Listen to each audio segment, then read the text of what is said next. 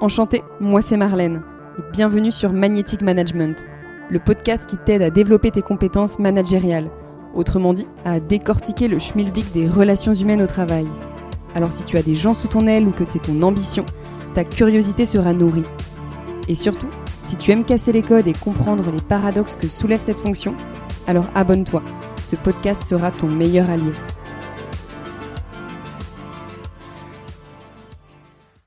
Lionel a été vendeur dans les cinémas Gaumont, libraire, puis directeur de la librairie de Citre, mais aussi entrepreneur sous différentes casquettes. Il a créé une agence dans la communication, la savonnerie, créé un blog, un podcast. En fait, dès l'âge de 20 ans, Lionel il se disait que rien ne pourrait l'empêcher de faire des choses extraordinaires, malgré un manque de soutien parfois de son entourage. Alors il a relevé toutes sortes de défis, comme celui d'enseigner, de prendre la parole devant des élèves d'école de commerce. Puis, il a travaillé dans un organisme de formation pour entrepreneurs, chez Live Mentor, où il s'est plongé dans le marketing digital. Ces différents chemins l'ont amené à manager des équipes, mais aussi à se manager seul. Et c'est là que réside pour lui la solution à la majorité des problèmes que l'on rencontre dans le milieu professionnel, notamment dans le management. L'importance de se faire accompagner, être coaché, se former encore et toujours, rester finalement cet éternel étudiant pour continuer à s'améliorer. Je vous souhaite une belle écoute, remplie de spontanéité et bienveillance de sa part. Bonjour Lionel. Bonjour Marlène. Je suis contente de te recevoir ici, ou du moins que tu me reçoives chez toi à Marseille, pour le coup. Oh bah, le plaisir est super partagé. Alors toi, Lionel, je pense que honnêtement, tu es le profil des mille vies en une. Alors ça, je sais pas. C'est toi qui l'affirmes. Ouais. Après, oui, j'ai eu euh, énormément d'expériences professionnelles dans ma vie. Et je pense honnêtement que ton parcours très diversifié va intéresser et inspirer pas mal de personnes, pour le coup. Et notamment, si dans les personnes qui vont écouter le podcast, euh, il y a des profils qui ont peur de bifurquer ou d'oser finalement prendre des postes à responsabilité, je pense qu'il y a pas mal de conseils que tu vas pouvoir euh, donner. On va rentrer dans le vif du sujet. Et pour une première question, j'ai voulu euh, faire un petit peu original, ça va peut-être t'étonner. Et je me suis dit, j'aimerais que tu imagines le Lionel de 20 ans en face de toi, qui n'a aucune idée de ce à quoi sa vie professionnelle va ressembler. Il a quelques ambitions, mais il ne sait pas du tout hein, qu'il sera finalement un jour euh, directeur d'un magasin, enseignant, entrepreneur, podcasteur, formateur, puis aussi dans l'écriture, le marketing, etc. etc. Qu'est-ce que tu lui dirais? Alors, il faut savoir qu'il y a, quand j'avais 20 ans, euh, comment dire, je faisais partie de ces personnes qui avaient quand même faim, tu vois. Euh, il faut savoir que j'ai, fait des, études supérieures que j'ai pas abouti. Euh, tu vois, j'ai une licence de philo, c'est-à-dire euh, finalement des études qui sont assez sommaires. Néanmoins, j'ai toujours eu la conviction que j'étais capable de faire des choses incroyables. Ce qui fait que, tu vois, contrairement à beaucoup de personnes, j'ai jamais vraiment ressenti, tu vois, tout ce qui est syndrome de l'imposteur, ce genre de choses. Euh, j'ai toujours eu euh, deux convictions. D'une part, donc que j'étais capable de faire des choses incroyables, et deuxièmement, bah, que finalement le plus important, c'était euh, l'histoire que je racontais autour de moi pour être capable de prétendre en fait au poste que j'avais envie d'occuper. Donc euh, ça, à 20 ans, j'étais, euh, j'étais comment dire, pétri d'ambition. J'avais déjà à l'époque envie de faire des choses complètement dingues. Et étant donné finalement que j'avais pas vraiment d'études qui me menaient à des postes spécifiques, bah en fait j'avais un petit peu un océan bleu devant moi, tu vois. C'était un petit peu, euh, finalement tout était possible. Et euh, bah pour le coup, je me suis plongé à fond dans cet océan bleu, alors qui a été euh, parfois très chaotique. Euh, mais ça a été vraiment quelque chose d'incroyable parce que finalement, j'ai vraiment pu expérimenter plein de choses. Après, qu'est-ce que je lui dirais à ce Lionel-là? Parce que c'était ta question, au départ. Bah, je crois que je lui dirais que bah, pour le coup, il doit pas se faire de soucis, que globalement, euh, il a raison de croire dans le fait qu'il est capable de réaliser des choses euh, incroyables et que par contre, euh, réfléchir parfois avant d'agir, ça peut être aussi une très très bonne chose pour éviter quelques galères que j'ai rencontrées pendant ces 30 ans de vie professionnelle. Très intéressant, pour le coup. Et justement, pour remonter un petit peu à tes débuts, à certains chapitres. On va presque faire le podcast en chapitres pour le coup au niveau de ta vie. Tu as été vendeur, libraire, et à un moment donné, tu es monté responsable de magasin. Puis ensuite, tu es devenu directeur d'une librairie. Est-ce que tu peux nous raconter un peu ces premières expériences pardon, où tu as commencé bah, à devoir porter des responsabilités sur tes épaules Ou est-ce que c'était la première expérience où tu avais des responsabilités? Raconte-nous. Alors, c'était pas vraiment la première expérience que j'avais des responsabilités, puisque j'avais déjà eu quelques responsabilités à l'époque où je travaillais pour les cinémas Gaumont. Donc, euh, mm. il faut savoir que mes premières armes professionnelles, je les ai faites au sein des cinémas Gaumont. À l'époque, euh, je travaillais dans un comptoir confiserie. C'était une époque euh, où les comptoirs confiserie des cinémas étaient très, très développés. moins, c'était moins, on va dire, automatisé que mm. les cinémas que ça allait, ça allait, ça allait aujourd'hui. Et ce qui était vraiment génial à l'époque, notamment chez Gaumont, c'est qu'il y avait une vraie formation qui était apportée aux vendeurs, euh, justement, formation vente, etc. Tu vois. Et dès que, euh, en gros, on repérait quelqu'un qui avait vraiment du talent, en fait, on lui donnait en fait des responsabilités et on le formait. On commençait à le former au management, par exemple, ce genre de choses. Même si c'était des personnes qui allaient, euh, qui restaient à occuper des postes très opérationnels. Mais il y avait quand même vraiment cette culture de former les gens. Et je crois que c'est aussi pour ça, hein, d'ailleurs, que j'ai toujours gardé une appétence pour la formation. C'est que pour le coup, euh, déjà à l'époque, bah, j'avais euh, sous ma responsabilité quelques personnes, en fait, euh, des vendeurs que j'accompagnais, notamment sur des techniques de vente. Donc j'avais déjà eu quelques responsabilités, mais on va dire des responsabilités très opérationnelles. En gros, mon rôle en tant que manager, entre guillemets, euh, c'était de former euh, des personnes à bien vendre euh, la, confiserie au sein du cinéma. Tu vois? Ok. Et puis donc après, je suis devenu libraire. Là aussi, ça a été, ça, a été un, on va dire que, comment dire, ça a été, ça a été un grand changement dans ma vie. Ça a été le premier grand changement. Ça a été la première fois où je me suis dit, même si j'ai pas vraiment de euh, j'ai pas vraiment fait d'études pour devenir libraire. Je suis capable de devenir libraire. Donc, euh, et où je me suis donné les moyens de, l'être. Et euh, donc, ben, mes premières responsabilités, je les ai occupées à l'époque au sein de la librairie De Citre de Chambéry. Donc je venais d'être recruté comme directeur adjoint. Alors grosse panique en moi à ce moment-là parce que bah, c'est quand même, euh, tu vois, je crois que c'est le mot directeur qui fait peur. Tu vois ce que je veux dire? C'est vrai. Euh, parce qu'en fait on m'aurait dit, euh, bah voilà, tu es responsable et tu vas avoir trois quatre personnes en dessous de toi. et c'était finalement le cas dans mon poste de directeur adjoint. Je l'aurais un peu plus dédramatisé.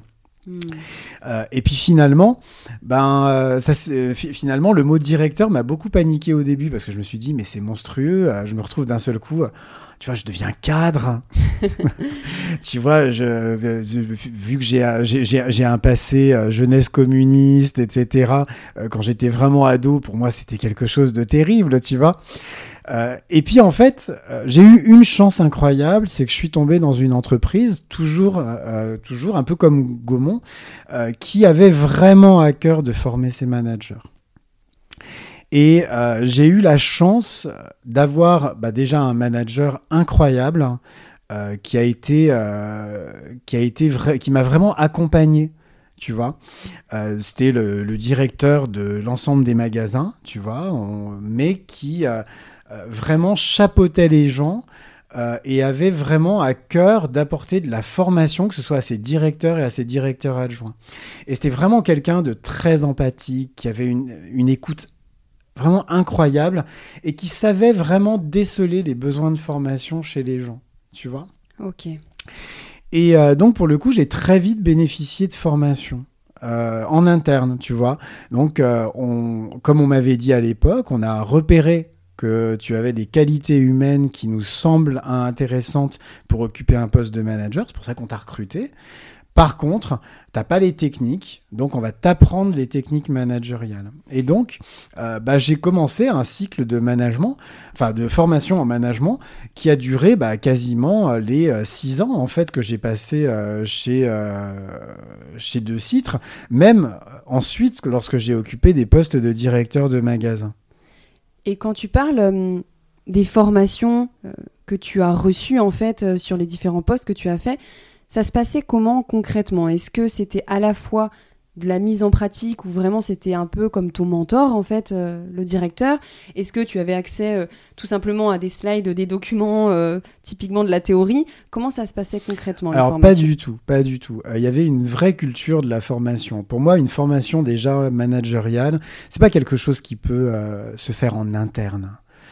pour moi, c'est une erreur en fait de penser ça. Pourquoi? Parce qu'un manager, ça reste un être humain et ça reste un être humain fragile en fait. Et euh, bah, dans une relation hiérarchique euh, ou dans une relation de travail, et ben c'est tout bête. On peut pas. Euh, c'est compliqué de dire ce qu'on ressent. c'est compliqué quand on est manager de dire je suis vulnérable. là, je me sens pas forcément bien. Là, je sais pas comment gérer telle situation avec tel collaborateur, etc. Et vraiment, dans l'entreprise, vraiment, il y avait cette conscience de ça. Euh, cette conscience que oui, il pouvait y avoir effectivement de l'accompagnement en interne sur des sujets très opérationnels. Tu vois, par exemple, euh, la conduite des entretiens annuels, ce genre de choses. Tu vois, des choses très hum, concrètes, très matérielles. Et puis après, sur le reste, euh, on... il y avait vraiment cette idée de prendre des consultants externes qui venait en fait vraiment nous, euh, nous former et qui venait en fait presque nous aider à libérer la parole. Alors attention, ce n'était pas des grandes séances de psychanalyse. Hmm. Il y avait une vraie approche théorique hein, euh, et pratique aussi du management. mais néanmoins, ça permettait de pouvoir remonter des cas concrets qu'on pouvait avoir vécus sans se retrouver en difficulté, sans se retrouver euh, avec l'angoisse après un entretien de se dire mais euh, euh, pourquoi est-ce que j'ai dit ça? Est-ce qu'on va me le reprocher? Etc. Bref, c'était assez intéressant parce qu'il y avait ce juste équilibre entre on est capable d'aller chercher des consultants externes, même pour challenger notre management, tu vois, pour des fois aller plus loin. pour être capable aussi de relever des défis, être capable d'aller chercher par exemple de la croissance tu vois. On est capable d'aller chercher des formateurs externes qui vont sortir nos managers de, leur zone de confort, etc. Mais aussi, il y a ce côté très, euh, euh, je pense que le mot est juste, très rétro-engineering, tu vois, mm. où on va justement redescendre cette compétence, euh, où on va aussi avoir cette culture où, bah, par exemple, entre directeurs de magasins, il y avait cette logique, tu vois, de mentorat tu vois. Alors moi, quand je suis arrivé, j'étais moins expérimenté, donc j'ai travaillé avec d'autres directeurs qui étaient plus expérimentés. Puis petit à petit, moi aussi, je suis devenu expérimenté, donc j'ai eu euh, petit à petit bah, des directeurs adjoints ou des directeurs euh, qui venaient d'arriver avec lesquels justement je transmettais de l'information, tu vois. Donc euh, ça a été un, un, climat très sain et qui m'a vraiment aidé justement à créer ma personnalité de manager. Personnalité de manager qui n'était pas innée et qui, euh, si on l'avait laissée euh, se développer euh, par elle-même, je pense, aurait pu être assez toxique. Et pourquoi, selon toi? Parce que j'ai des tendances managériales, on va dire, un petit peu, comment dire, directives, tu vois. Je fais partie de ces gens un peu directifs et persuasifs. Alors, c'est super pour aller chercher de la performance. Euh, mais c'est euh, parfois un petit peu euh, compliqué, tu vois. Ça aurait pu être compliqué sur la partie plus écoute, etc. Et ça, c'est des choses que j'ai appris, tu vois. J'ai appris à gérer justement cette logique d'écoute. J'ai appris justement à, à faire preuve d'empathie ce genre de choses parce que l'empathie c'est pas quelque chose de naturel tu vois c'est quelque chose qui peut aussi s'apprendre et, tu penses que tout le monde peut l'apprendre ces thématiques là je pense qu'il y a des prédispositions. Mm. Tu vois, il y avait, euh, comme, comme on m'avait dit, j'avais des qualités humaines au départ. Euh, on recrute un manager sur ses qualités humaines, pas sur ses compétences techniques. Ça aussi, c'est quelque chose d'important. Donc, on m'a recruté à la base parce que j'avais des qualités humaines. Euh, mais vraiment, le fait de me dire, bah, à un moment, tu vois, ce que tu ressens là, tu sais pas trop quoi en faire, bah, ça s'appelle de l'empathie. Et cette empathie, bah, parce que moi je connaissais pas vraiment le mot à l'époque. Hein, c'est vrai, on n'en parlait pas autant bah hein, de ces sujets-là. Euh, moi, j'ai, quand je te dis ça, moi, c'était les années, euh, le début des années 2000, tu vois. Donc, euh, tu vois, ce truc que tu ressens, c'est de l'empathie. Et bah, cette empathie, on va en faire. euh, tu vois, là, là, pour le coup, ça te pèse parce que tu as l'impression de prendre sur toi toute la. Euh, Tu vois, tout le pas bien, par exemple, des gens que tu peux euh, écouter. Bah, on va en faire une force pour aller chercher de la performance. Donc, il y avait quand même à cette époque-là une, une certaine ouverture d'esprit sur ces sujets. Dans cette entreprise, Ouais, dans cette Euh, entreprise. dans cette entreprise-là, c'est pour ça que j'ai eu énormément de chance. Euh, dans cette entreprise-là, oui, il y avait une vraie ouverture et il y avait une vraie volonté d'aller euh, euh, bah, justement de faire grandir en fait des managers. Et c'est intéressant ce que tu expliques sur l'aspect, euh, l'importance parfois d'externaliser en fait euh, tout ce qui est formation. Parce que sinon, tu peux rester dans une certaine bulle. Et même pour euh, les directeurs ou TN plus 1 qui vont apprendre de toi quand tu reviens d'une formation aussi peut-être. Euh, et avec du recul, après ces formations-là et cette expérience, comment tu te définirais sur le manager que tu es devenu? Parce que tu as dit au départ, si on ne m'avait pas formé, j'aurais plus été dans la posture très directif. Et avec du recul, comment tu te définirais Alors aujourd'hui, je suis pas manager. Non, non, non, mais de ce que tu as été. Aujourd'hui, je suis aujourd'hui je suis freelance. Ouais. Donc, euh, en tant que freelance, euh, le management, la manière dont je travaille en fait mon management, parce que ça me sert toujours, je vais plus le travailler dans la relation que je vais avoir, par exemple, euh, avec mes clients euh, ou aussi avec mes prestataires. Donc, euh, c'est, euh, tu vois, finalement, cette compétence, elle est toujours là, euh, mais elle me sert, malgré, elle me sert, on va dire, avec d'autres types de personnes.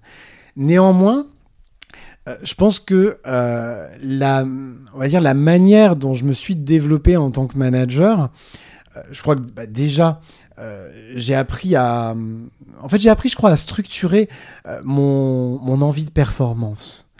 Euh, comme je te disais, hein, quand j'avais 20 ans, j'avais envie de tout croquer. Euh, donc, euh, mais j'étais terrible. Hein, j'étais, j'ai- j'étais gourmand de la vie. Et ça vient d'où, selon toi? Oh, ça vient d'une enfance un peu compliquée, où pour le coup j'ai beaucoup manqué, où on m'a beaucoup dévalorisé. Donc ça, le, le démarrage de ma vie professionnelle a été compliqué à cause de ça. Et très clairement, plutôt que de me laisser en fait abattre, j'ai pris le contre-pied en fait. Je me suis dit non, je mérite tout. Euh, je veux tout prendre en fait. Donc euh, à l'époque, j'étais vraiment dans un état d'esprit où j'étais prêt, oh, j'étais prêt à renverser, euh, à renverser la lune, tu vois. Mais par contre, ça, j'ai appris à le structurer. Et puis surtout, euh, j'ai appris à communiquer ça pour partager en fait le, euh, le, le chemin, tu vois. Euh, souvent, le problème que je vois chez des managers, j'en ai côtoyé beaucoup hein, dans ma vie, des très bons comme de très mauvais, c'est que bah, le manager a une vision très claire de là où il veut aller. Alors, pas tous, mais on va partir du principe que le manager a une vision claire. Il connaît l'objectif, il connaît au moins l'objectif chiffré. Euh, c'est déjà une première connaissance. Euh, mais souvent, il a énormément de mal à partager en fait euh, cet objectif. C'est-à-dire en fait à faire en sorte que cet objectif, ça devienne une vision commune qui va pouvoir justement mutualiser avec le reste de son équipe. Parce que un manager, euh, j'ai beaucoup aimé hein, le post LinkedIn que tu as posté il y a quelques jours justement. Euh, un manager, c'est pas forcément pour moi, même s'il y a des notions de hiérarchie, parce qu'on aime bien la hiérarchie chez nous, tu vois. Pour moi, c'est pas forcément un hiérarchique. Un manager, c'est une pièce d'un puzzle qui est nécessaire pour aller chercher une performance globale.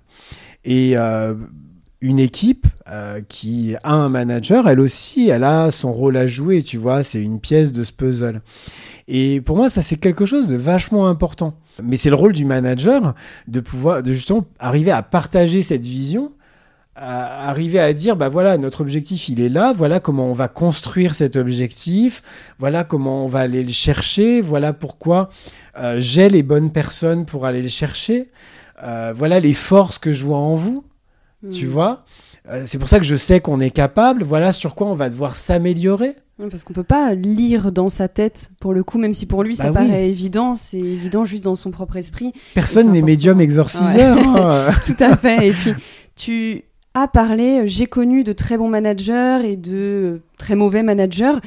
Selon toi, si tu devais citer euh, allez, deux à trois qualités pour devenir un bon manager et une chose rédhibitoire euh, qui fait que finalement tu tends à être un mauvais manager, ce serait quoi selon toi avec euh, le recul? Pour moi, le bon manager, euh, bon, on en a cité, on a cité un point déjà qui est l'empathie. Pour moi, c'est quelque chose d'important. Par contre, pour moi, il y a un deuxième aspect qui est important. Chez un manager, le manager, il doit avoir la capacité à décider. Oui, il peut écouter tout ce qui, tous les retours de son équipe, etc. Mais à un moment, c'est lui qui décide de la stratégie. C'est lui qui décide comment on y va. Euh, donc à partir de là, cette capacité à décider, à trancher, à dire oui, je vous ai entendu, mais on va faire comme ça. Alors j'ai gardé ça, j'ai gardé ça, tu vois, mais euh, à un moment, voilà la direction et je pense que c'est comme ça qu'on va le faire. Euh, ça, c'est quelque chose d'important parce que je pense que c'est ça qui positionne le manager. Tu ne pas revenir en fait sur sa décision. Exactement. tu, risques de perdre en fait la confiance. Ah, tu perds de la crédibilité. La crédibilité surtout. Ouais. Et puis après, je crois que euh, bah, pour le coup, on arrive à la, au troisième aspect, c'est qu'un manager, c'est quelqu'un qui a une vision. Euh, même si euh, on est sur un manager intermédiaire, hein, je parle, là je parle même pas de top management. sur le top management, c'est essentiel. Enfin, c'est la, vision, elle est importante. Un top manager sans vision, c'est, il est perdu. Mais par contre, même un manager intermédiaire, il doit être capable de porter une, une vision euh, pour son équipe. Parce que c'est vraiment euh, en portant cette vision que tu vas arriver à, la, tu vois, mobiliser ton équipe pour aller euh, atteindre l'objectif. Souvent, moi je vois des managers qui donnent des chiffres. voilà, on doit faire par exemple 2 millions, 2 millions 5 ce mois-ci, tu vois, 3 millions. Mais ça veut dire quoi exactement? Euh, c'est quoi la vision qu'il y a derrière ces 3 millions? Euh, C'est quoi l'impact qu'il y a euh, derrière ces 3 millions? C'est quoi mon utilité sociétale derrière ces 3 millions? Tu vois, qu'est-ce que j'apporte et à l'entreprise et au monde, tu vois, en essayant d'aller me battre pour cet objectif? Et, ça, c'est vraiment la vision du, la vision du manager. Cette vision qui doit être capable de porter et de partager et, qui doit être aussi capable de défendre, tu vois. Parce que, euh, comme dans toute relation de pouvoir, on est dans, quand même dans une relation de pouvoir, bah, il y a aussi du contre-pouvoir qui s'exerce. Hein. Donc il faut être capable à des moments bah, de défendre euh, sa vision, justement, pour arriver à la faire vivre. C'est intéressant ce point-là sur la vision et notamment l'aspect chiffré, parce que toutes les personnes, quand on est au sein d'une boîte, on a tous notre propre source de motivation, le pourquoi mmh. euh, on est là. Et c'est vrai que de se baser exclusivement sur l'aspect chiffré, c'est presque trop gros par rapport à soi. Parfois, ça va rien changer au salaire de la personne en, lui-même. Et hum, est-ce que tu as un exemple ou que ce soit concret, ce que tu as vécu ou ce que tu pourrais dire sur des visions, des intérêts partagés, des intérêts communs qu'on pourrait euh, citer en tant que manager bah, je, vais te donner une, je vais donner un exemple que j'ai vécu dans une... Alors là, pour le coup, euh, je reviens vers mon passé. Hein. Euh, donc, je ne suis plus à ce moment-là chez De Citre. je travaille dans une, autre dans une autre librairie qui est en Bourgogne. Et je suis dans un magasin qui bah, a ouvert depuis 3-4 ans avec une équipe extraordinaire. On est vraiment sur une équipe en or. Euh, simplement, le magasin stagne en fait. C'est-à-dire, on est sur euh, un chiffre d'affaires qui décolle pas, qui est pas déshonorant, mais qui permet pas d'atteindre en fait euh, la rentabilité au niveau du point de vente. Et puis finalement, lorsque j'arrive dans cette librairie, je me dis mais en fait cette librairie, tu vois, je regarde un petit peu qui est en place justement, quelles sont les librairies qui sont en place. Euh, et je me dis, dans cette librairie, euh, il y a le potentiel de devenir un vrai acteur culturel dans l'entreprise. Alors je sais que euh, l'entreprise fait, la librairie fait à peu près 4-5 millions à ce moment-là. Et l'objectif que je partage à l'époque avec mon PDG, ce serait d'arriver à 8-10 millions. À 4-5 ans. Donc très clairement, je me dis, oui, sur le papier, ça semble, voilà, c'est des chiffres. Mais comment le construire? Et je me dis, euh, j'ai une équipe qui est très qualitative avec des gens, tu vois, je suis sur vraiment, je, euh, suis vraiment avec des vrais libraires, euh, très cultivés, des amoureux du livre, des amoureux aussi de leurs clients. Tu vois, des gens qui mm. passent du temps avec leurs clients, qui, qui aiment échanger. Et je me dis, on a peut-être la capacité, en fait, à devenir un vrai acteur culturel, parce que ce que je décèle très vite, c'est qu'il y a un vrai syndrome de l'imposteur, malgré tout, dans cette équipe.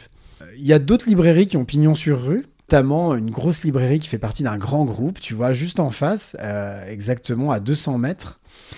Et euh, il y a un, vrai complexe d'infériorité, tu vois, euh, au sein de l'équipe, alors que globalement, l'équipe est bien meilleure que l'équipe qui est en face. Et là, je me suis dit, bah, il y a peut-être quelque chose à faire. Et je me dis, comment arriver à mobiliser ça? Et euh, le moyen que je trouve, c'est de me dire, bah, on va créer un événement culturel. Euh, on va créer un salon, un salon du livre, un salon du livre jeunesse. Et je vais mobiliser toute mon équipe autour de ce projet. Et en fait, bah, euh, on a vraiment travaillé pendant six mois, huit mois, tu vois, à créer ce salon du livre. Toute l'équipe s'est mobilisée le salon a été euh, un succès. Euh, là, je crois que, euh, tu vois, on est en 2023. le salon vient de faire sa dixième édition. Donc, j'y suis plus depuis très longtemps, mais le salon existe toujours, tu vois. Donc, c'est ma grande fierté, tu vois. Je le vois de loin. Je me dis, je me dis, il est toujours là. C'est moi qui l'ai fait. Et puis, c'est surtout qu'après, le, chiffre, en fait, ça devient juste une conséquence. Mais c'est surtout que sur la première année, on a réussi à aller chercher un 20% de progression. Ok. Ce ah qui était sur le magasin ce qui n'était en fait euh, jamais vraiment arrivé. Et euh, ce qui est extraordinaire, c'est que la librairie, malgré toutes les difficultés qu'il peut y avoir dans le domaine de, la librairie aujourd'hui, bah, elle a survécu, elle a grandi, que le gros concurrent qui était en face lui a fermé, et que bah, cette librairie, elle a réussi aujourd'hui à devenir bah, un acteur culturel incontournable, que ce soit à Dijon ou en Bourgogne-Franche-Comté. Parce que finalement, en fait, c'est de creuser donc pourquoi les libraires sont là, qu'est-ce qui les anime au quotidien, qu'est-ce qui peut les nourrir en fait sur un, événement. Et après, c'est simplement une conséquence derrière. On est encore plus fier du chiffre. Qu'est-ce qui peut rendre leur travail passionnant? Hmm. Dire euh, c'est super, on a fait plus 10 par rapport à la journée d'hier, euh, ouais, ok, euh, mais ça veut dire quoi? Par hmm. contre, on a rendu des gens heureux, tu vois, c'était un salon jeunesse, on a, vous avez vu tous les regards, tous les enfants qui étaient là, qui ont pu aller voir leurs auteurs préférés, on a hmm. organisé des ateliers, tu vois, on a vraiment fait des choses bien. Bah ça, ça a fait sens pour eux. et bah, la conséquence de ça, c'est qu'on a réussi à atteindre notre performance chiffrée. Donc tu as cité ces trois qualités, l'aspect d'être empathique, la capacité à décider, mais aussi d'avoir une vision à travers cet exemple. Et selon toi, qu'est-ce qui peut être rédhibitoire, dangereux, mauvais, euh, pour que ce soit finalement un management un peu toxique? Oh, je, crois que le plus toxique, le plus toxique chez un manager, euh, c'est euh, de ne pas être à l'écoute. Pas, pas, dans le côté, il ne faut pas que le manager soit complaisant, mais euh, moi, j'ai vu beaucoup de managers qui se s'enfermaient en fait dans des visions fausses ou dans des visions parfois qui euh, occasionnaient de la souffrance. Euh, donc au final, on était sur quelque chose de contre-productif. C'est-à-dire qu'on était tellement dans une vision euh, de performance. J'ai vu ça dans beaucoup de startups, par exemple, tu vois, euh, où euh, ben, dans une startup, le fait de scaler rapidement, c'est hyper important. Donc il faut aller chercher très vite beaucoup de volume, hein, chiffre d'affaires, beaucoup de clients, etc. et malheureusement, on en oublie souvent l'aspect humain. Et on a souvent des dirigeants, parce que bah, dans les startups, on peut avoir des dirigeants qui n'ont pas réellement de formation managériale ben, on, se retrouve avec des dirigeants qui sont un petit peu enfermés dans leur vision et qui se rendent pas compte en fait que ben, euh, finalement les personnes qui travaillent avec eux arrivent plus à porter le projet euh, parce que à un moment on les accompagne pas non plus pour euh, arriver à, atteindre l'objectif. Tu vois, il y a un truc que je t'ai dit, c'est j'ai aussi conscience en tant que manager de ce qu'il faut améliorer ce qu'il faut améliorer, ça veut dire, bah, j'ai conscience, par exemple, que ben, toi, Marlène, euh, tu as, par exemple, telle, telle, telle qualité pour qu'on puisse atteindre l'objectif, mais je pense aussi que tu as besoin d'être formé sur tel point. Parce que euh, ben, je me rends compte que là, tu euh, tu es un petit peu plus faible, mais que par contre, si on te forme, si on t'apporte de la compétence, tu vas pouvoir justement progresser. L'importance de comprendre les différents profils et de s'adapter en fonction de. Oui, puis de savoir écouter quand la personne elle va dire à un moment, bah là j'y arrive pas.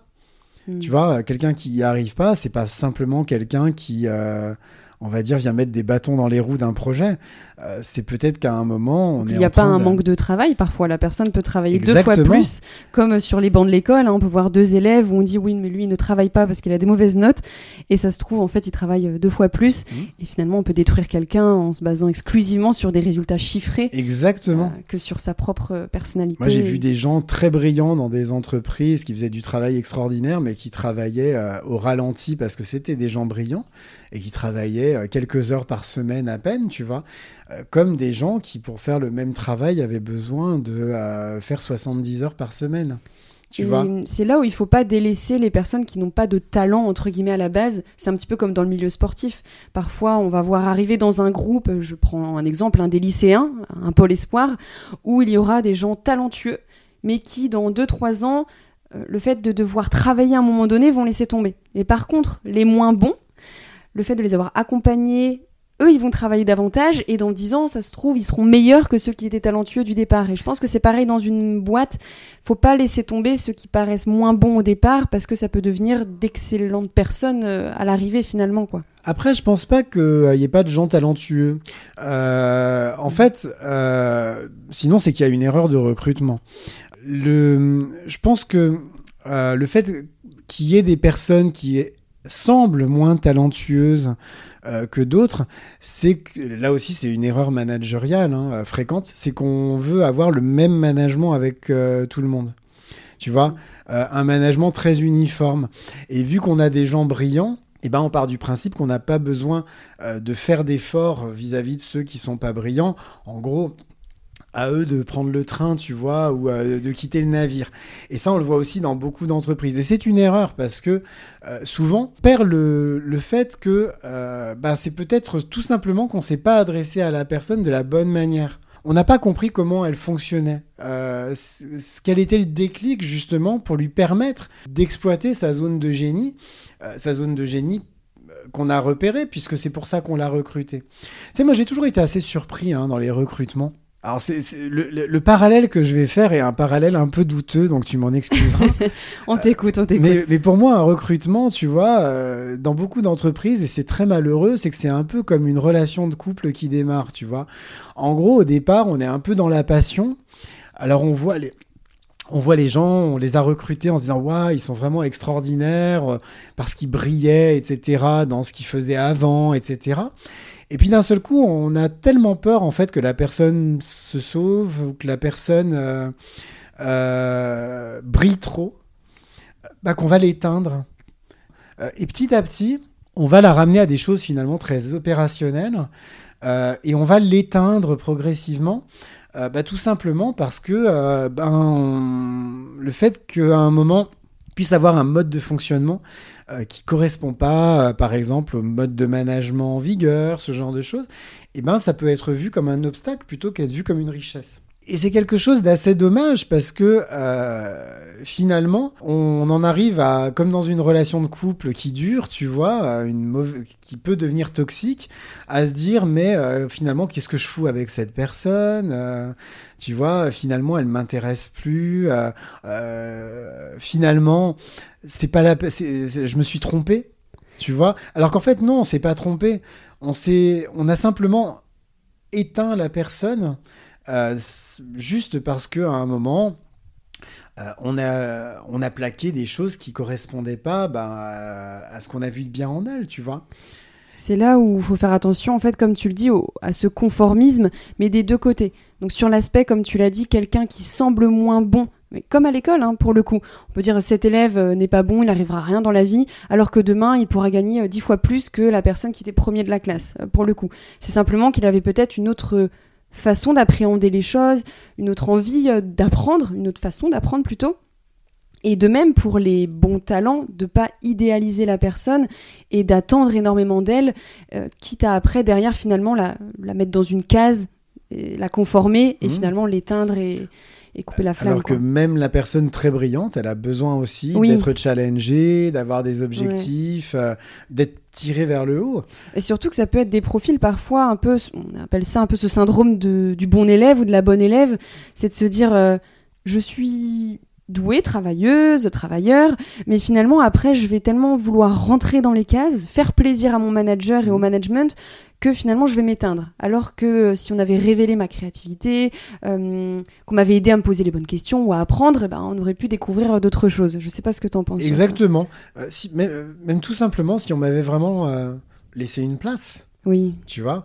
Des fois, c'est juste ça, en fait. Tu sais, euh, exploiter sa zone de génie quand tu es un collaborateur, euh, bah, ça veut dire que tu as un espace. Tu vois, qu'on t'alloue un espace pour ça. Euh, et un espace, c'est quoi? C'est un espace dans lequel bah, il y a de la confiance, euh, un espace dans lequel il y a de la latitude aussi, de la liberté, un espace dans lequel il y a du feedback. tu vois? Et c'est tout ça qui va permettre justement à la personne, qu'elle soit considérée comme brillante ou moins brillante, euh, d'arriver justement à, se révéler. Et c'est là où c'est très complexe hein, pour le manager quand on se met dans sa peau de se dire ok, euh, j'ai des humains en face de moi avec des profils tous aussi distincts les uns que les autres et on peut être biaisé par euh, bah, ces, biais cognitifs ou sa propre interprétation, sa propre perception des choses, son éducation. Comment tu vois les choses pour réussir à gérer tout ça? Il faut la neutralité. Pour moi, il faut être accompagné. Euh, le, manager, tu sais, le mythe du manager euh, autogénéré euh, qui maîtrise tout de A à Z et qui est extrêmement objectif, quoi qu'il arrive, c'est c'est un mythe et pour le coup, c'est rempli, c'est rempli de biais cognitifs. non, je, crois vraiment que si je devais donner un conseil à toutes les entreprises, mais même les plus petites, euh, à partir du moment où on doit euh, manager des gens, il faut savoir se faire accompagner. C'est, euh, on, est sur de l'humain. on va, on se rend pas compte, mais même si c'est du travail, ben pour des collaborateurs, leur travail c'est leur vie. on touche à des, on, touche à de la psychologie, on touche à des leviers émotionnels parfois très très puissants qui peuvent autant révéler quelqu'un que détruire quelqu'un. Euh, et donc à partir de là, c'est pas, on peut pas le faire euh, comme ça. Tu vois, au feeling en fait. Et puis le manager est lui-même un humain avec euh, qui a lui-même besoin d'être pensées ou autre. Et puis qui est souvent lui-même managé. Parce que même mm. quand tu es PDG, bah, tu peux être managé par des actionnaires. tu vois Donc vraiment le côté se faire accompagner, avoir euh, quelqu'un qui est capable à un moment de te dire, mais euh, euh, est-ce que tu penses vraiment que ce que tu vis là ou ce que tu ressens là, est-ce que tu penses vraiment que c'est la vérité? Est-ce que tu penses vraiment que c'est la réalité? Et quelqu'un qui t'aide en fait à te sortir la tête du guidon pour mettre les choses en perspective. Et il y a des techniques pour ça. C'est pour ça que le management c'est pas quelque chose qui s'improvise. Hein. Il y a des techniques pour aider un manager à. moi je me rappelle hein, quand j'accompagnais des managers bah, tu as des techniques justement pour les aider à, prendre du recul, tu vois, à lever la tête euh, justement de, euh, de l'objectif à tout prix euh, pour arriver à avoir cette vue d'ensemble qui va te permettre de dire, bon allez, je souffle maintenant et je suis capable de, de réarbitrer les choses pour justement relancer, me relancer en fait en tant que manager. Et c'est important ce que tu dis parce que on pointe souvent du doigt, le manager doit être comme ci, comme ça, être à l'écoute, empathique, comprendre les profils, etc. il peut s'en oublier. Hein. Euh, c'est pas Superman déjà, et il peut s'oublier aussi. Euh, un manager peut être en manque euh, de, formation lui-même, mmh. d'écoute lui-même. Il est tellement dans le don de sa personne qu'il peut s'en épuiser. Donc je pense que cet aspect où même en tant que manager, on doit être accompagné. C'est comme un entrepreneur. Lui-même, il a beau ah être coach euh, aussi, il faudrait qu'il soit coaché également. et on va en parler. Le parallèle avec l'entrepreneur, il, est, euh, il est là, puisque de toute façon, même quand tu es entrepreneur, tu dois, comme je te dis, manager des, manager des clients, manager, euh, manager des prestataires. Donc oui, le, le parallèle, est, le parallèle est vraiment très pertinent. Et souvent, c'est ce qui mène en fait des, beaucoup de managers justement euh, au burn-out ou au non-sens, tu vois, euh, juste à se dire mais à un moment, euh, qu'est-ce que je fais là? Est-ce que j'avais vraiment envie de faire ça de ma vie? Alors pour le coup, beaucoup ont adoré en fait être manager. Bah, c'est tout simplement le fait bah, qu'à un moment, on n'a pas pris soin de soi. Et ils ont presque plus de difficultés aussi à accepter, comme tu l'avais dit au départ, cette vulnérabilité, qu'eux aussi ils peuvent être stressés, mmh. alors que peut-être que le salarié le dira plus facilement, éventuellement pas dans tous les cas, mais le manager va plus se dire j'ai cette responsabilité sur mes épaules, je dois être plus fort, je dois euh, moins montrer ceci. Donc en effet, le fait d'avoir un regard extérieur et objectif, ça peut toujours aider d'être ok avec ça. Tu vois, moi quelque chose qui m'a beaucoup aidé, c'est un, petit hack. pour le coup, je vais te donner cette astuce. Peut-être que tu, peut-être que tu la connais, mais c'est quelque chose que je faisais pas du tout au début et quand j'ai commencé à manager des équipes. Euh, et pour le coup, c'était difficile. Euh, et euh, c'est un, consultant que, avec lequel je suis resté très ami et que j'ai beaucoup, vraiment, j'ai beaucoup aimé. qui nous avait vraiment apporté beaucoup à l'époque. C'était tout simplement de partager en fait avec tes collaborateurs ce que tu ressens. Souvent, quand on est manager, on dit pas ce qu'on ressent par rapport à une situation. Tu vois, on a justement tendance à euh, revêtir, tu vois, ce côté un peu Superman, tu vois, je suis euh, invincible, invulnérable, etc. Mais pour autant, on, ressent aussi des choses, tu vois, on peut ressentir euh, de l'inconfort, on peut ressentir aussi du doute, on peut ressentir même par rapport à ce que nous dit un collaborateur, de la gêne. Et j'ai vraiment appris à dire les choses. À dire bah écoute euh, j'entends ce que tu me dis par exemple euh, tu vois pendant des entretiens j'entends ce que tu me dis euh, mais ce que tu me dis me met en inconfort. Et ou ce que tu dis me blesse. Pas de la démagogie mais c'est vraiment à un moment le fait de pouvoir vraiment bah, dire ce qu'on ressent en tant que manager parce que et le fait que ça aussi ça puisse être pris en compte tu vois dans la dans la relation euh, managériale. Parce que euh, souvent, quand tu es manager, on, te dit euh, il faut être à l'écoute de ce que ressent ton collaborateur, etc. Mais cette écoute, elle doit aller dans les deux sens mm. si tu veux qu'elle soit vraiment profitable. C'est quelque chose que j'ai beaucoup appliqué, que je continue à appliquer aujourd'hui avec mes clients, avec aussi bah, les, mes prestataires, etc. Et c'est vraiment quelque chose qui m'a aidé à pacifier les relations. Tu vois, aujourd'hui, je me sens plus équilibré justement dans les relations que je peux avoir. Euh, moins stressé, je suis moins dans l'angoisse, tout simplement parce que je dis ce que je ressens. Puis il y a certainement une manière aussi de le dire, et je pense que en osant dire ce que tu ressens, l'autre, ça peut peut-être l'aider à libérer aussi euh, la parole de son côté. Et comment tu jauges cette posture où euh, je dis ce que je ressens, mais sans tomber, comme tu l'as dit, euh, dans la démagogie ou alors d'être une éponge ou vraiment ce côté trop vulnérable où on peut avoir ce manque du coup de confiance en son supérieur qui a l'air de, battre un peu de l'aile. Comment tu joues cette posture? Comment tu vois les choses? Mais tout simplement en posant un cadre en fait euh, dans les entretiens, dans la manière dont on gère la relation managériale. c'est pour ça que je te disais que cette relation, elle se gère pas au feeling il y a des techniques, il y a des techniques qui s'apprennent. Il faut apprendre en fait euh, à gérer un cadre d'entretien. Euh, il faut comprendre aussi c'est quoi un entretien. Tu vois, c'est pas juste discuter. Euh, discuter dans, une salle au coin du café, tu vois. il doit y avoir un feedback, un livrable à la fin, quelque chose, tu vois, des objectifs fixés. Tu vois, l'idée c'est vraiment de se dire à un moment, ben tout ce que je fais, euh, je le fais, euh, oui, parce que ça a une importance, mais je le fais dans un cadre. Et le cadre, en fait, il est rassurant. Il est rassurant pour le collaborateur, mais il est aussi rassurant pour moi. Parce que c'est le cadre qui m'empêche justement de tomber dans euh, une forme de démagogie terrible où moi j'ai vu des managers par exemple qui s'épanchaient sur leur vie par exemple devant leurs collaborateurs, c'est pour les apitoyer, ce genre de choses mais c'est pas pas viable, c'est pas possible, tu vois. Le cadre est quelque chose d'important et de rassurant. Et ça, c'est de la technique. Et euh, comme toute technique, bah, c'est quelque chose qui s'apprend. Oui, il y a des qualités euh, innées hein, chez un manager, mais l'inné fait pas tout. Euh, c'est comme c'est comme dans tout métier. Tu vois, moi, je suis un excellent communicant et un excellent marketeur, mais ça, il y a 10% euh, de talent et puis a 90% de travail acharné à apprendre des techniques, à se former, etc. Comme l'artiste euh, qui a une belle voix, comme le bon danseur, comme tout au final. Mais c'est fou quand même que euh, le manager qui a une telle responsabilité humaine et émotionnelle vis-à-vis des gens, ce soit dans 99% des entreprises. Et je pense pas être loin de la vérité quand je dis 99% des entreprises ce soit la personne la plus mal formée. Euh, c'est souvent des gens euh, qui se forment sur le tas, Euh, c'est souvent des gens qui ont été nommés managers, pas pour leur qualité humaine, justement, mais pour leurs compétences techniques.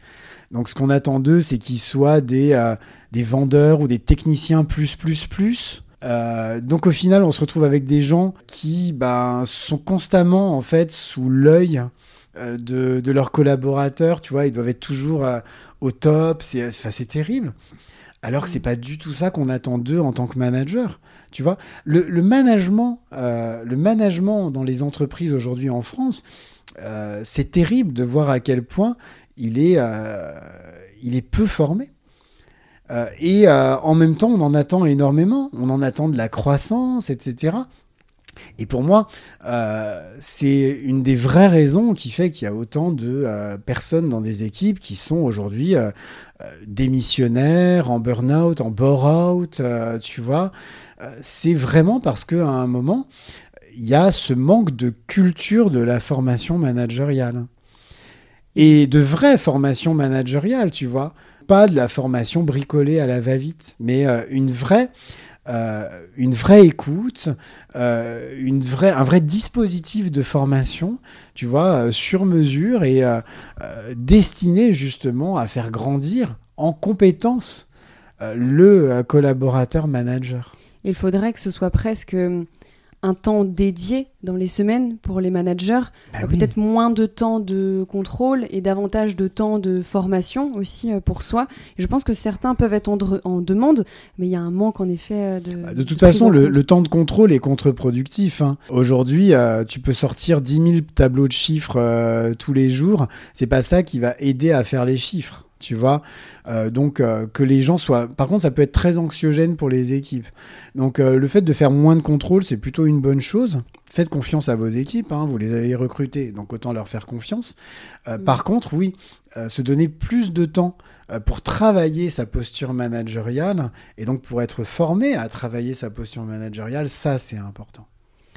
C'est intéressant cet aspect-là parce que je pense aussi que beaucoup de, managers, le fait qu'il n'ait pas de temps dédié à la formation ou peut-être d'écoute euh, pour eux-mêmes, elles se disent ben, par quoi je vais combler tout ça? C'est le contrôle avec les équipes, etc. Donc il manque euh, en effet euh, cet bah, aspect. En gros, il y a deux, il y a deux solutions, hein. enfin trois solutions. Il y a le contrôle, il y, a des gens qui tombent dans le contrôle absolu. Donc chiffres, chiffres, chiffres, et puis des gens qui deviennent très directifs souvent. Il euh, y a des gens qui deviennent démissionnaires. Euh, à l'inverse, bah, finalement, euh, tu n'as pas la formation, donc tu ne fais plus rien, tu perds pied. Et puis, il y a des gens qui deviennent démagos, qui, bah, quelque part, vont se rassurer en justement se confortant dans une posture de je vais devenir le meilleur vendeur de mon équipe de, de par exemple de vendeurs, tu vois. Euh, et euh, je vais tomber dans une posture un peu démagogique parce que je suis pas capable d'habiter ma posture managériale. Alors que le manager, c'est pas quelqu'un qui. Euh, moi, j'ai des fois travaillé. j'ai des fois été manager dans des, dans des domaines où je maîtrisais pas du tout l'aspect technique. Mais c'était pas grave, on m'attendait pas là-dessus. Ce qui était important, c'était pas mon excellence technique, c'était mon excellence managériale. Donc c'était mmh. ma capacité, en fait, justement, à, à porter une vision et puis à la faire vivre. Et après, peu importe que je sois pas bon techniquement, euh, j'avais c'est plus le cœur de ton métier. J'avais ça surtout... a pu l'être, mais. Euh, mais j'avais surtout plein de collaborateurs dans mes équipes qui étaient brillants techniquement. Euh, donc autant leur faire confiance. Par contre, ils avaient besoin de comprendre en fait la vision de l'entreprise. Et pour revenir un peu sur ton parcours, tu as aussi été enseignant, formateur, tu as intervenu Mmh. dans des écoles, que ce soit au groupe de l'INSEG, l'Université de Lyon, Subdecom, mais aussi Hydrac Business School. Donc tu as été confronté à devoir prendre la parole, captiver un auditoire, mais aussi créer une relation enseignant-enseigné. Est-ce que tu peux nous raconter un petit peu ces expériences-là et qu'est-ce qui t'a le plus challengé? Alors en fait, il faut savoir, tu vois, là, tu, tu, explores euh, mais, euh, les, trucs douloureux, tu vois, de ma vie ah. professionnelle. Euh, alors pas que douloureux parce que pour le coup euh, aujourd'hui euh, aujourd'hui j'adore ça. Mais je crois que c'était le tu vois finalement il y a toujours une zone sur laquelle on ressent énormément de syndrome de l'imposteur. Et pour moi c'était vraiment ça l'enseignement tu vois. Pourquoi? Parce que bah, j'ai fait des études pour devenir enseignant, que je les ai avortées, ces études, et euh, bah, qu'au final, je suis vraiment resté avec ce côté. je me suis rendu compte que j'avais vraiment une partie de moi qui avait vraiment l'impression d'être passé à côté de sa vie, tu vois, à cause de ça. Alors ça, c'est quelque chose qui est venu dans le temps. Première expérience d'enseignement, c'était donc il y a une dizaine d'années. Euh, ça a été terrible. Je suis arrivé devant ma salle et je pense qu'on n'a même pas fini l'heure de cours parce que euh, je crois que j'ai fini quasiment en larmes. Ça a été vraiment quelque chose de terrible. J'ai vraiment été, euh, tu sais, quand tu, arrives en fait tu perds tous tes moyens. Et pour le coup, je me suis dit, je vais jamais y arriver. ce qui fait que j'ai eu une très mauvaise première expérience d'enseignement mais juste parce que euh, j'étais tout à fait capable de prendre la parole devant plein d'autres types de publics, mais de me retrouver dans cette posture d'enseignant, c'était, euh, tu sais, ça allait vraiment toucher quelque chose de super euh, douloureux en moi. Et ce que j'ai fait, ben, j'ai fait exactement ce que je t'ai dit déjà par rapport au manager. Ben, je me suis fait accompagner. À l'époque, ben, j'étais, je, démarrais ma carrière de freelance. Euh, j'avais déjà formé plein de gens. Euh, tu vois, j'avais euh, presque 10 ans de formation derrière moi en, en intra-entreprise, hein, où je formais des collaborateurs. Et je me suis dit, bah, qu'est-ce que je peux faire? Pourquoi j'y arrive pas? Pourtant, c'est la même chose a priori, mais il y a un truc que j'arrive pas à surmonter. Et euh, donc, bah, je me suis fait accompagner. Euh, donc, je me suis fait accompagner pendant pratiquement un an par euh, quelqu'un, par un professionnel justement, qui m'a aidé justement à comprendre mes points de blocage, ce qui faisait qu'à un moment, c'était pour moi quelque chose de, très anxiogène émotionnellement, tu vois, parce que ça touchait bah, justement à des douleurs qui étaient liées au tu vois, à, la vision que je pouvais avoir de ma vie professionnelle quand justement j'avais 20 ans et que je voulais tout croquer, tu vois. Euh, parce que euh, pour moi, c'était douloureux de ne pas avoir réussi à devenir enseignant. Et ça a vraiment libéré des choses.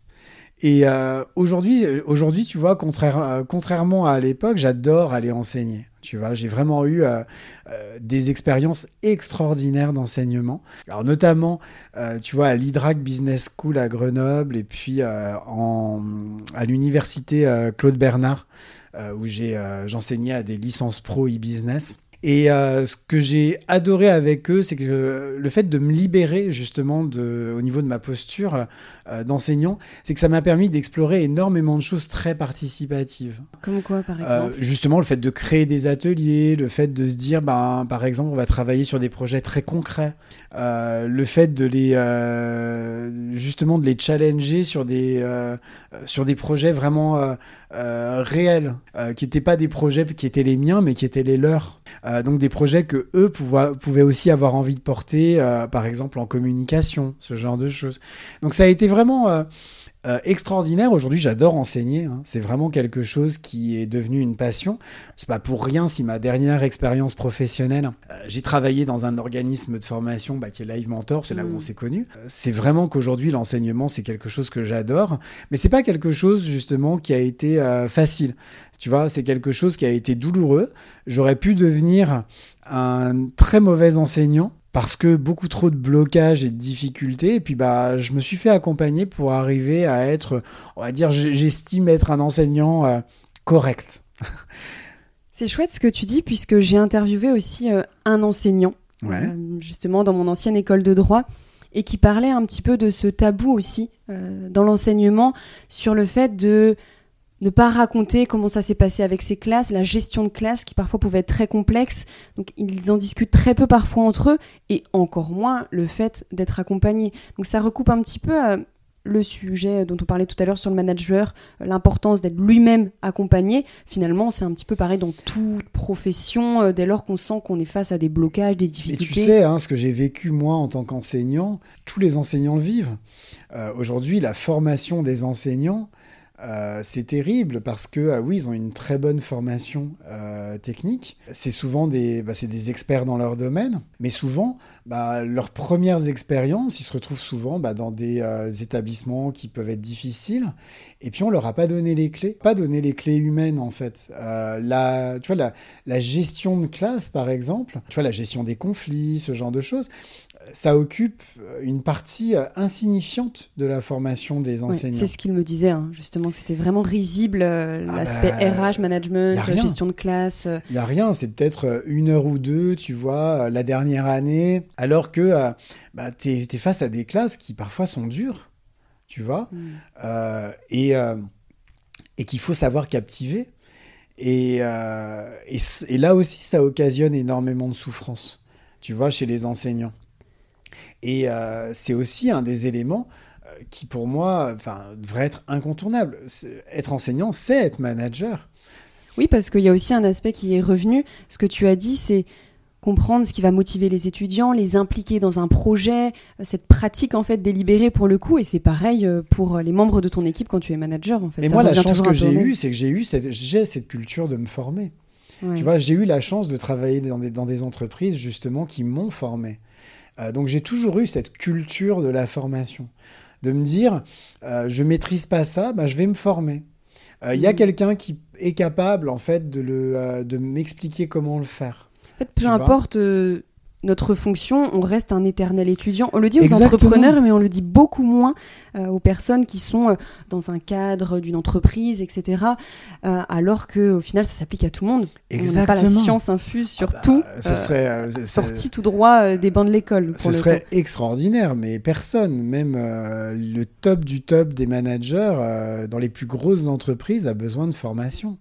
Et souvent d'ailleurs, dans les grosses entreprises, même les top managers sont très très accompagnés. Euh, c'est souvent dans les, tu vois, dans les moyennes entreprises où l'accompagnement fait défaut. J'ai rarement vu de problème d'accompagnement dans les très grosses entreprises.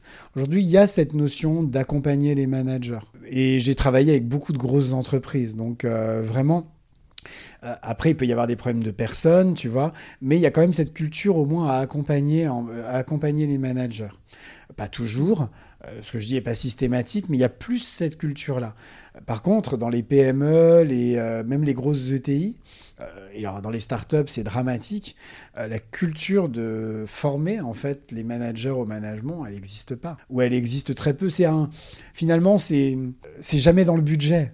c'est jamais dans le budget. On va consacrer le budget à faire plein de choses.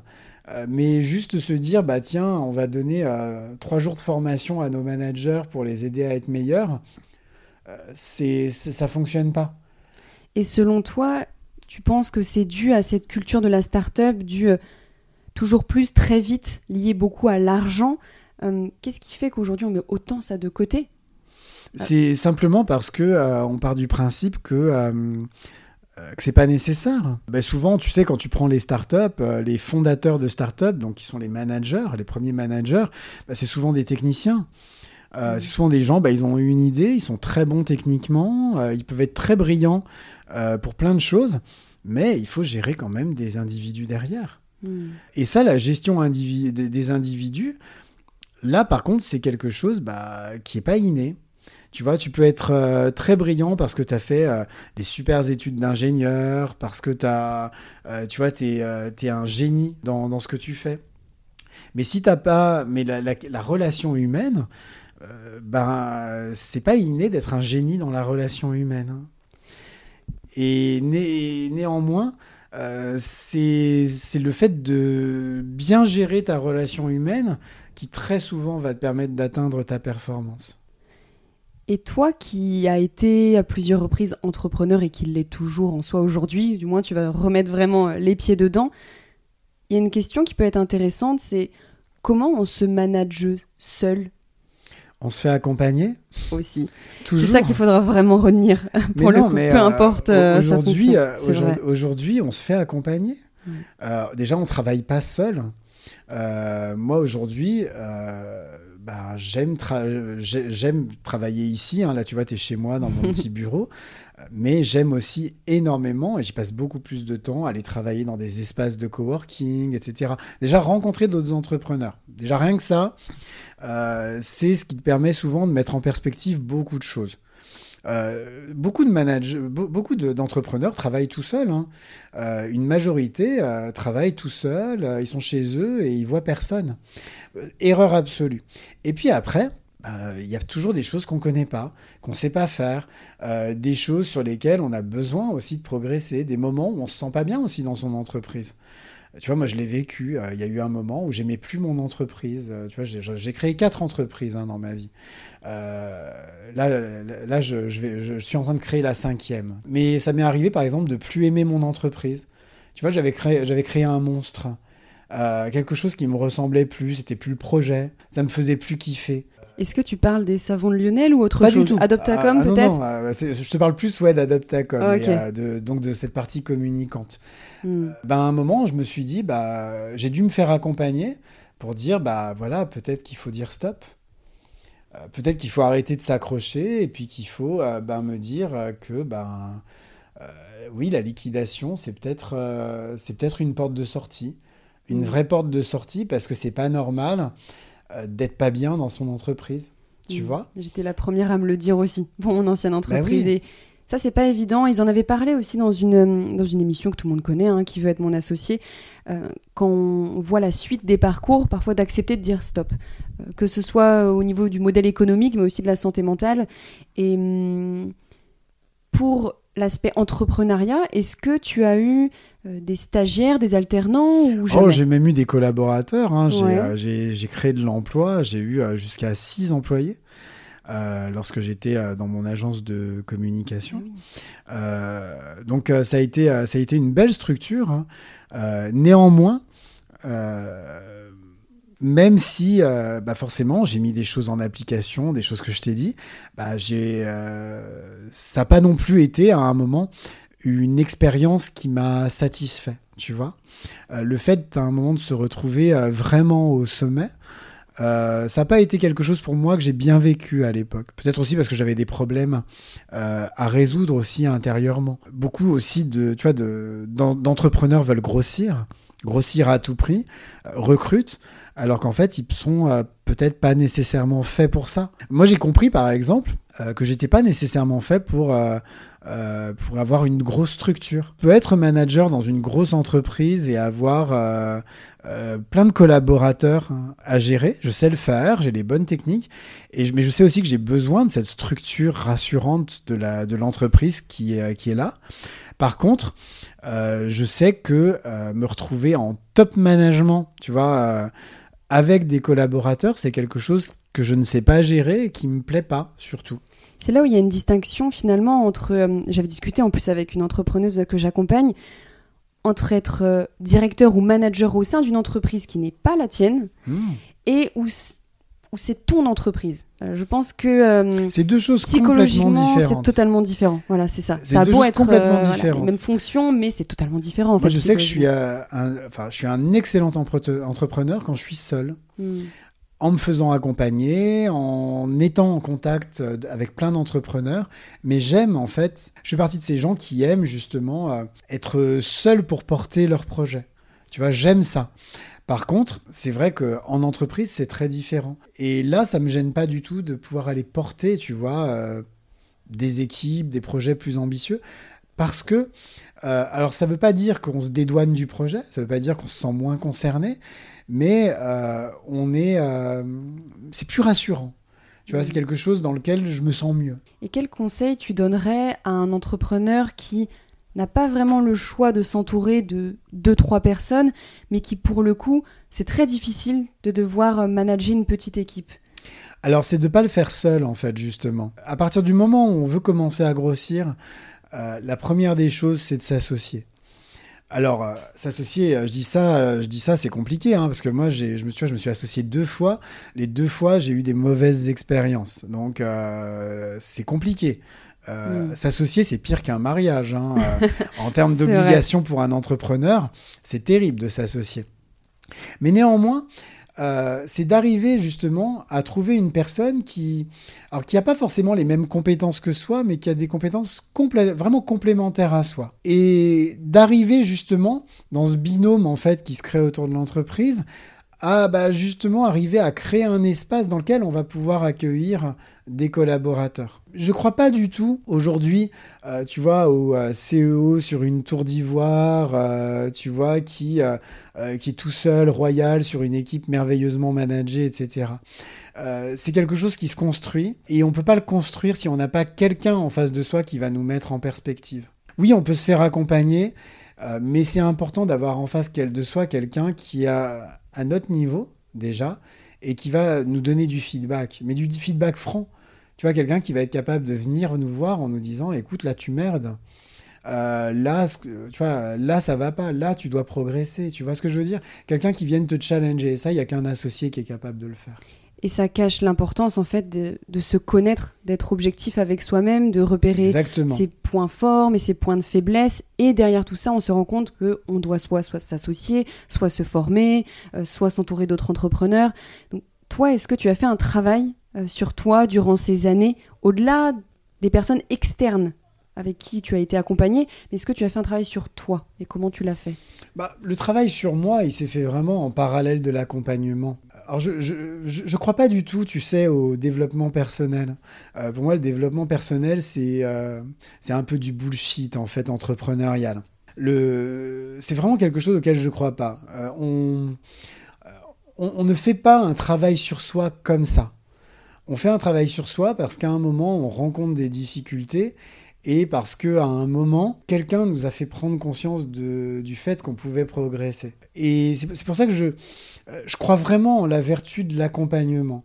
Et ensuite, bien sûr, bah, on a forcément un travail sur soi à faire. Un coach, c'est pas un psy. Un coach, c'est quelqu'un qui va euh, t'aider à prendre conscience de choses, mais le gros du travail pour progresser, c'est toi qui le fais. Mais je crois vraiment que euh, tu vois, je crois pas du tout euh, à tous ces gourous du développement personnel qui viennent euh, justement te donner des grandes leçons sur la vie, qui sont souvent d'ailleurs des, des leçons un peu pourries qu'ils ont récupérées dans les quatre accords Toltec ou des, des bouquins comme ça, tu vois.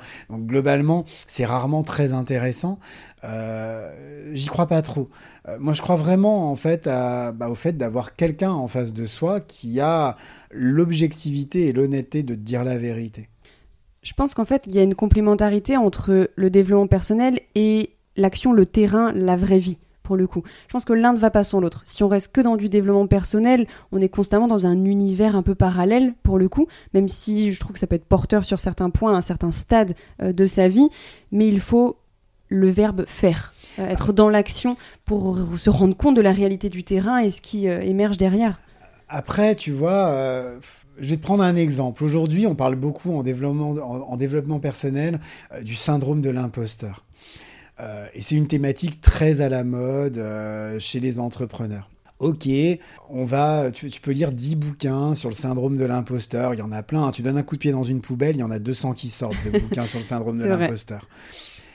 Concrètement, derrière, tu fais quoi? Si t'as pas à un moment quelqu'un qui est là, qui te coach, qui t'accompagne, mais qui te coach vraiment, pas juste quelqu'un qui est là à te donner trois grands principes de vie, mais quelqu'un qui est, euh, qui est suffisamment empathique et objectif pour te dire, voilà, euh, sur quoi tu peux travailler. Euh. en gros, tu n'arriveras jamais à surmonter ton syndrome de l'imposteur. moi, quand j'ai ressenti mon syndrome de l'imposteur, quand j'ai commencé à enseigner, parce que c'était à un moment quelque chose de terrible pour moi, si j'avais eu personne pour m'accompagner, et pour me dire bah peut-être qu'il y a ça, ça, ça sur lesquels tu peux travailler, etc. Bah, peut-être que j'y serais jamais arrivé. Donc vraiment, euh, je pense que le développement personnel c'est quelque chose qu'il faut savoir mettre à distance. Il n'y a pas de recette toute faite. Il y a des professionnels. Euh, nous-mêmes, hein, on est des professionnels dans notre domaine. Il y a des professionnels, il faut savoir leur faire confiance, il faut savoir se faire accompagner. Même quand on n'a pas de budget, euh, pour se faire accompagner, il y a plein de structures qui existent et qui permettent de se faire accompagner euh, pour euh, pas grand-chose, voire même des fois gratuitement. Et surtout parfois en pensant économiser, on n'économise pas du temps pour le coup. Bah parce que ça peut être très long en fait et on peut en gagner énormément du temps euh, en se faisant accompagner tout simplement et en argent derrière pour le coup. L'accompagnement, la base, mm. tu vois.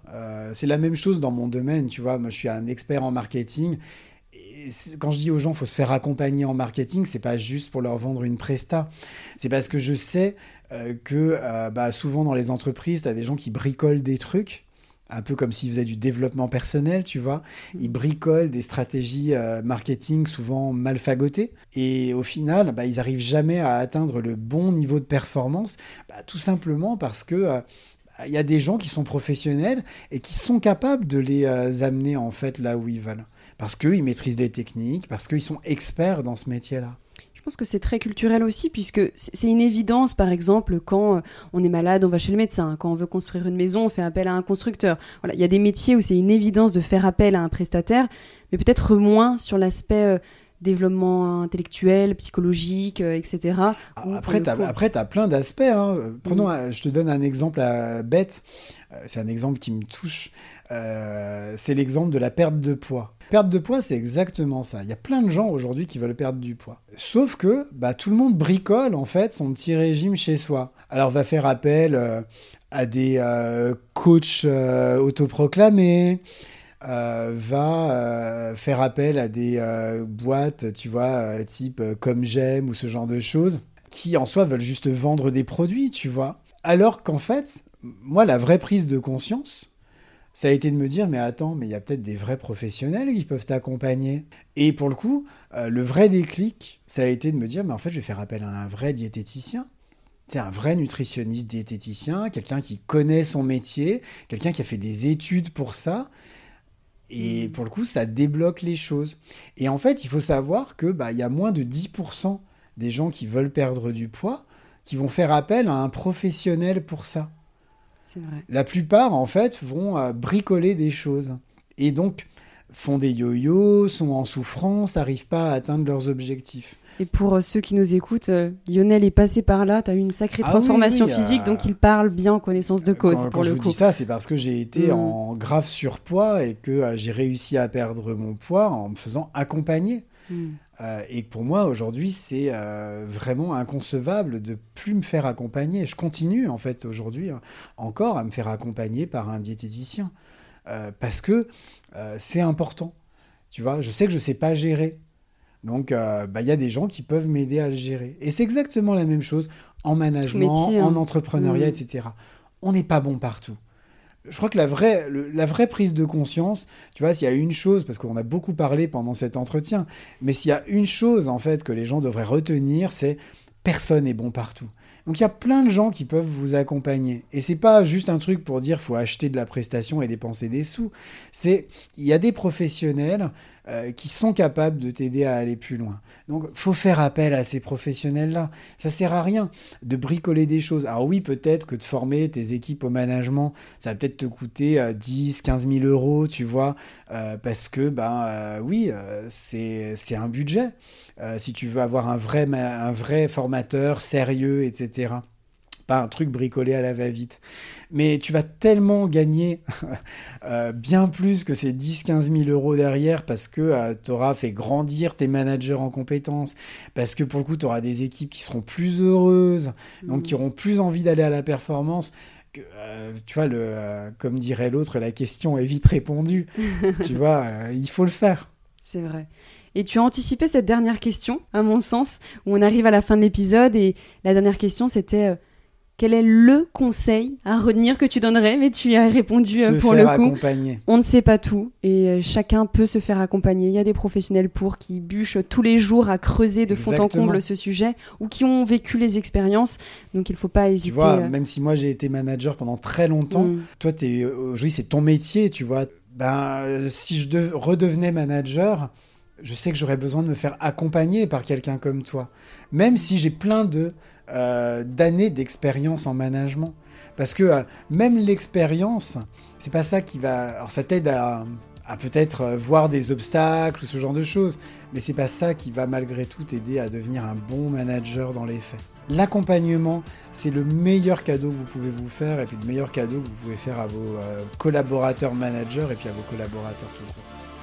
Ah, merci beaucoup Lionel pour ce bah, riche épisode. On a duré combien de temps Alors nous sommes à 1h15 mais honnêtement je pense qu'il y a plein de parallèles que les gens pourront faire et quitte à tu vois d'écrire en chapitre cet épisode mais en tout cas je te remercie beaucoup c'était très chouette comme avec plaisir. merci beaucoup. Merci à toi. Merci à toi de nous avoir écoutés jusqu'au bout.